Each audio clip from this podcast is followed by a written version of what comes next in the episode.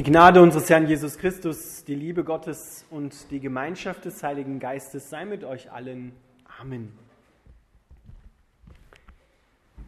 Liebe Gemeinde, dieser Text aus dem ersten Buch Mose, im 22. Kapitel, die Verse 1 bis 19, es ist eine Herausforderung. Eine Herausforderung, über diesen Text nachzudenken, über Abraham, seinen Glauben zu sehen und vor allem in das Herz Gottes zu schauen.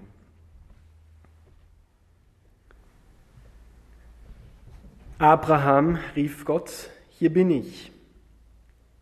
Nimm deinen einzigen Sohn Isaak, den du lieb hast, und geh mit ihm ins Land Moria. Dort werde ich dir einen Berg zeigen, auf dem du Isaak als Brandopfer für mich opfern sollst.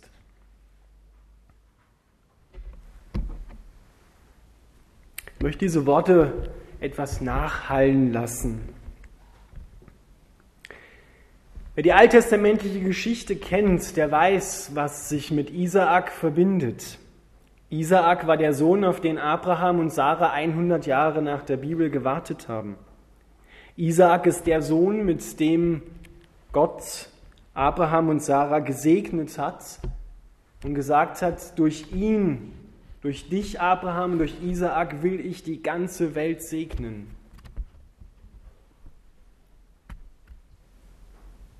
Abraham hatte mehrere Söhne.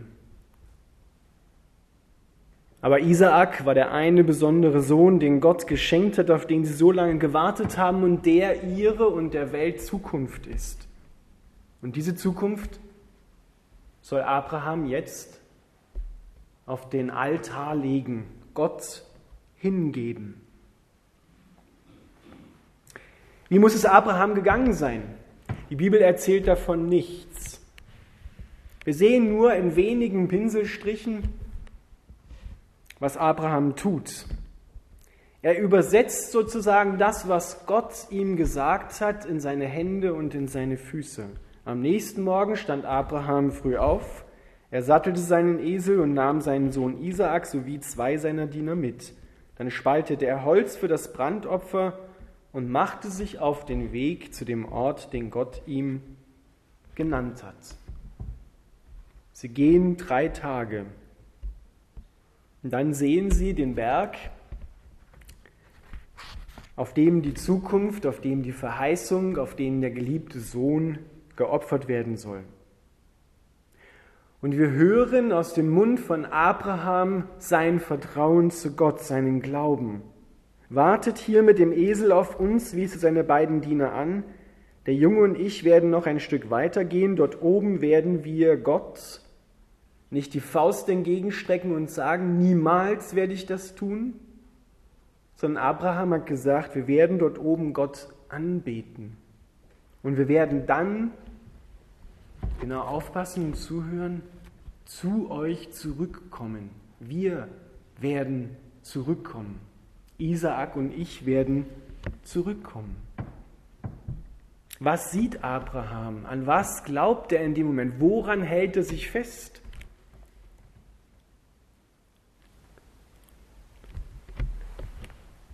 Auch im Leben von uns von dir und von mir gibt es Berge, gibt es das Land Moria, gibt es Berge, auf die wir steigen müssen, um die wir nicht drum herum kommen, wo wir unsere Zukunft auf den Altar Gottes legen. Das sind die Herausforderungen, die sich in unserem Leben stellen und vielleicht heißt dein Berg nicht Moria, vielleicht heißt dein Berg Krankheit, vielleicht heißt dein Berg kaputte Ehe. Vielleicht heißt dein Werk Zweifel an Gottes Güte, an Gottes Liebe. Wie auch immer, du kannst den Namen dieses Berges ganz persönlich prägen und einsetzen. Abraham geht alleine mit Isaak auf den Berg. Seine Diener und alles andere lässt er zurück. Diese solche Herausforderung müssen wir alleine antreten. Da müssen wir alleine Gott begegnen, unter vier Augen, ganz intim. Abraham nahm das Holz für das Brandopfer vom Esel und legte es Isaak auf die Schultern. Er selbst trug das Messer und das Feuer. Während sie auf den Berg gingen, fragte Isaak Vater, ja, mein Sohn, antwortete Abraham, wir haben Holz und Feuer, sagte der Junge, aber wo ist das Lamm für das Opfer? Wie muss es in diesem Moment Abraham gegangen sein, als er diese Frage hörte? Und nicht direkt, aber doch prophetisch werden wir nachher sehen, antwortet Abraham, Gott wird für ein Lamm sorgen, mein Sohn. Und so gingen sie zusammen weiter. Gott wird für ein Lamm sorgen. Das heißt zunächst einmal, Gott wird für ein Opfer sorgen. Er wird für einen Ausweg sorgen. Auch auf deinem Berg. Aber es geschieht oben auf dem Berg, nicht unten am Fuß, nicht drei Tage vorher, sondern es geschieht auf dem Berg, wenn du dort hineingehst, hinaufgehst. Schließlich kamen sie an die Stelle, die Gott Abraham genannt hatte. Dort baute Abraham einen Altar und schichtete das Holz darauf. Dann fesselte er seinen Sohn Isaak. Wir sehen nicht nur den Glauben von Isaak, sondern wir sehen auch den Glauben und spüren ihn von Isaak, vom Sohn. Der lässt es geschehen. Der vertraut seinem Vater. Er legte ihn auf dem Altar oben auf das Holz. Es ist eine besondere Geschichte. Es ist eine besondere Herausforderung, die Gott hier Abraham zumutet. Er gibt ihm Mut dazu.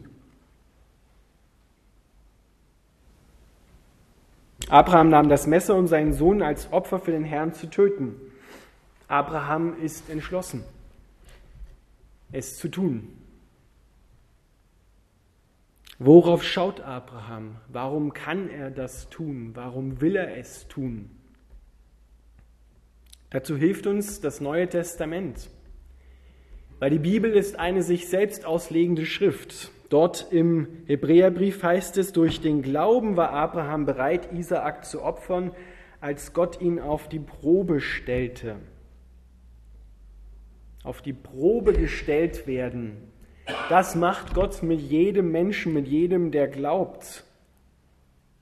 Deswegen beten wir ja am Vater unser, führe uns nicht in Versuchung, sondern erlöse uns von dem Bösen. Das heißt übersetzt, lass die Versuchung ein Ende haben, lass es nicht so weit kommen, lass die Probe ein Ende haben, damit wir nicht verzweifeln oder abfallen von dir und dir den Rücken zukehren oder die Faust entgegenrecken und schreien, niemals werde ich das tun.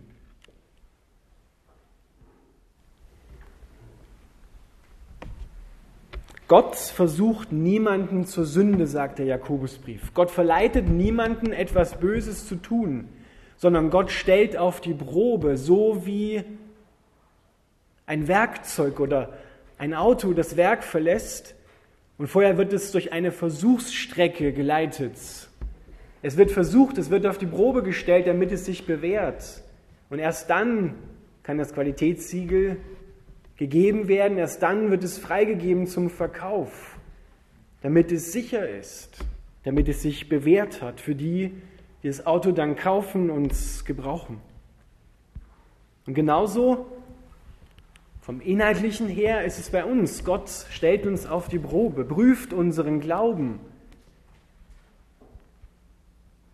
Er bewährt uns im Alltag, in der Hitze des Alltages, im Feuer des Alltages. Dort werden wir auf die Probe gestellt, damit unser Glaube sich vertieft und wir noch mehr Vertrauen zu Gott haben. Und dieses Vertrauen klärt uns auf. Es wird für uns klar wer Gott ist und wer wir in ihm sind. Durch das Leiden kommen wir zur Herrlichkeit. Und hier ist einer, den Gott an seinem Schmerz in seinem Herzen teilhaben lässt. Er öffnet ihm sein Herz und ermutet ihm zu, teilzunehmen an dem, was im Vaterherzen Gottes vor sich geht. Wir werden gleich noch hören, was das für ein Schmerz ist, den Gott dort Abraham öffnet und zeigt in seinem Herzen.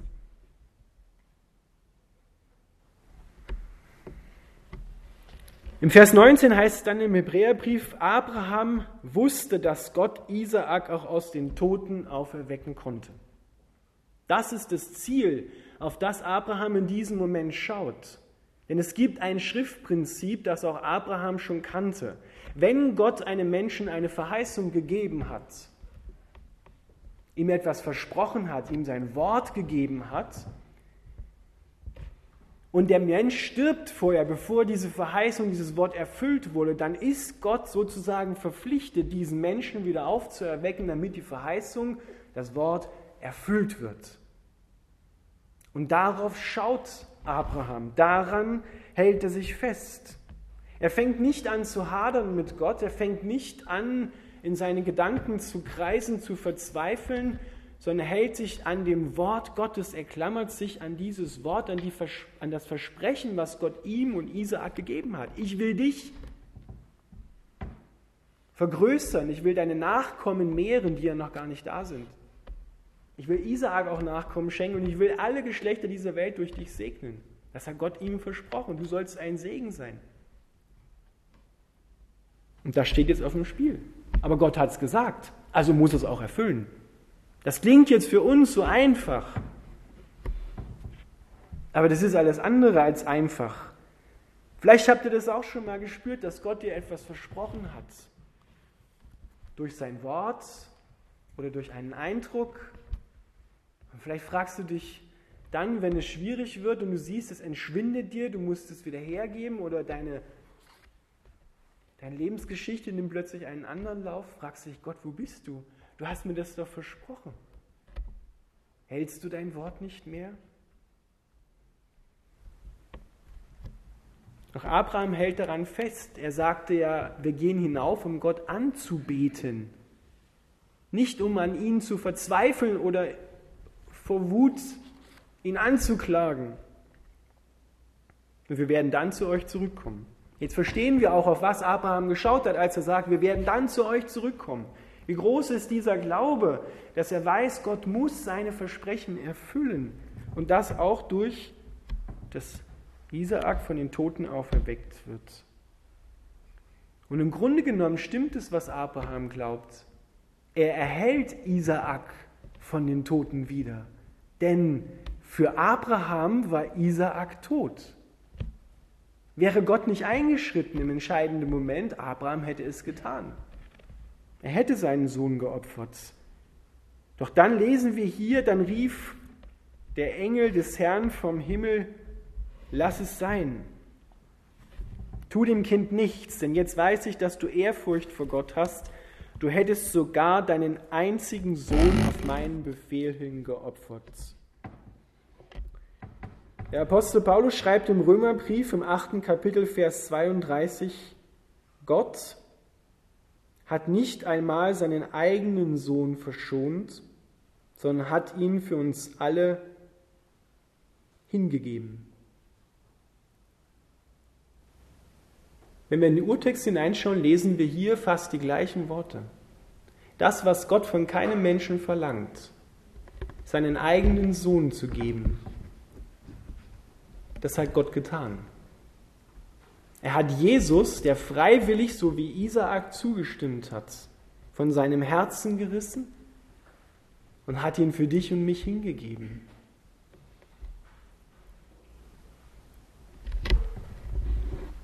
Du hättest sogar deinen einzigen Sohn auf meinen Befehl hin geopfert. Und das ist der Schmerz, der im Vaterherzen Gottes ist. Wir lesen ja hier im Buch Genesis, im Buch der Anfänge, der Ursprünge. Wir lesen hier in dem Buch, in dem Gott exemplarisch und auch prophetisch schon einmal zeigt, was er für die Zukunft der Menschen geplant hat, was er tun wird. Und wenn wir uns den Text jetzt nochmal in Auszügen anschauen, dann finden wir viele Beispiele, die auf Jesus Christus und auf das, was in der Passionszeit wir wieder bedenken werden und hoffentlich auch annehmen werden, passiert ist.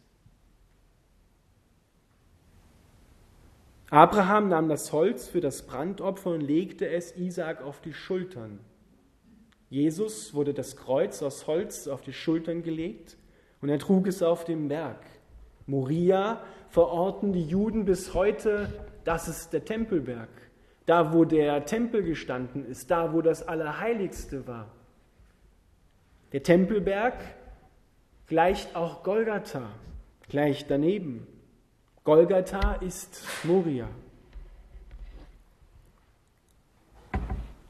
Wir haben Holz und Feuer, sagt der Junge, aber wo ist das Lamm für das Opfer? Gott wird für ein Lamm sorgen.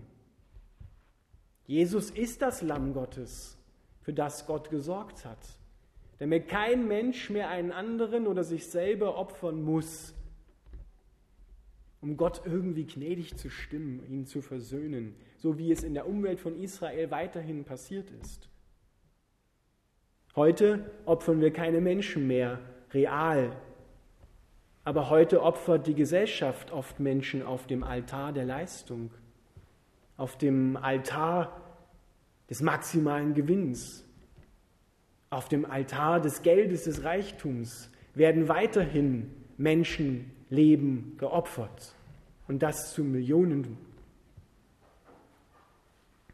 Gott hat für ein Lamm gesorgt und er legte Isaak, fesselte ihn, legte ihn oben auf das Holz. Was ist mit Jesus geschehen? Er wurde gefesselt, er wurde angenagelt auf das Holz, er wurde auf das Holz gelegt und dann aufgerichtet. Du hast, er hat seinen einzigen Sohn nicht verschont, sondern hat, weil Jesus es selber wollte, freiwillig hingegeben. Würde er nicht mit ihm uns alles schenken, fragt der Apostel Paulus nach dem Römerbrief weiter. Denn Gott hat ja sein Bestes gegeben. Also schenkt er uns ja schon alles in ihm. Er hat nicht angefangen, mal so klein ein bisschen Segen zu geben, sondern er hat gleich alles gegeben. Paulus fragt eigentlich, können wir da noch Zweifel haben an der Liebe Gottes? Dass er wirklich gut ist? Er hat alles gegeben. Er gibt es nicht in kleinen Häppchen, sondern er hat alles gegeben. Das Beste, was er hatte, hat er zuerst gegeben. Wie sollte er uns nicht mit ihm alles schenken?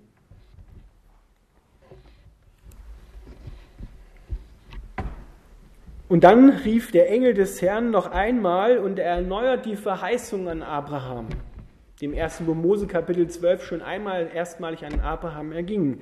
Deine Nachkommen sollen gesegnet sein, sie sollen alle Völker auf der Erde segnen, denn du hast mir gehorcht. Du hast gehört und hast mir gehorcht. Wenn Gott etwas den Menschen verspricht, dann hält er es auch. Und er schafft den Ausweg. Er schafft den Ausweg genau dort, wo du auf dem Berg in deinem Leben stehst, auf dem Berg, der für dich Moria oder wie auch immer heißt. Erst dort oben auf dem Berg Golgatha erleben wir zutiefst das Herz des Vaters. Dort sehen wir die Liebe des Vaters, der alles hingibt in Jesus Christus. Erst dort, nicht drei Tage vorher, nicht am Fuß des Berges. Wir kommen nicht drum herum, sondern wir kommen nur mitten hindurch. Wir müssen, das ist ein göttliches Muss, auf den Berg gehen, um dort Gott zu begegnen. In den Krisen unseres Lebens werden wir bewährt. In den Krisen unseres Lebens wird sich unser Glaube zeigen. Wenn alles gut geht, alles glatt geht, dann lässt es sich leicht sagen, ich vertraue Gott, ich liebe ihn, ich lebe nach seinen Geboten. Aber schau auf das Leben eines Menschen, schau genau hin und schau, wo er in Krisen kommt, was er dann tut und wie er dann lebt und was er dann sagt und glaubt. Dort werden wir das Herz des Menschen finden. Dort finden wir, wenn es gut geht, auch das Herz Gottes. Gott lässt dich dort, wo es am schwierigsten wird, nicht alleine. Er schafft dir genau dort den Ausweg. Denn der Schafbock war dann da. Der Ausweg ist das Kreuz. Die Tür zum Himmel ist das Kreuz. Es geht durch Leiden hier zur Herrlichkeit. Das ist nicht gerade die Botschaft, wo alle Menschen schreien, jawohl, das wollte ich schon immer mal in meinem Leben hören, dass es durch Leiden zur Herrlichkeit geht. Aber das ist die Wahrheit. Und nur die Wahrheit wird dich frei machen. Es geht durch Leiden zur Herrlichkeit. Und Gott mutet uns zu, er gibt uns Mut dazu, an seinem Leiden in der Welt teilzunehmen. Er hat seine Leiden, seinen Schmerz, dass der Vater seinen einzigen geliebten Sohn loslassen muss am Kreuz auf Golgatha, mit Abraham geteilt. Wie tief muss das Vertrauen Gottes zu Abraham gewesen sein? Und ist es immer noch, dass er ihm das zumutet, dass er das mit ihm teilt. Wir haben einen Gott, der mitleidet, der sich mitteilt, der seine Gefühle offenbart, aber der nicht untätig ist, der dir auf deinem Berg einen Ausweg schafft, dass du von da geklärt, aufgeklärt, im Sinne von Klarheit, dass du wieder klar denken und klar sehen kannst, gestärkt bist, erfüllt bist, wieder den Berg hinuntergehen kannst und es an deine Mitmenschen weitergibst.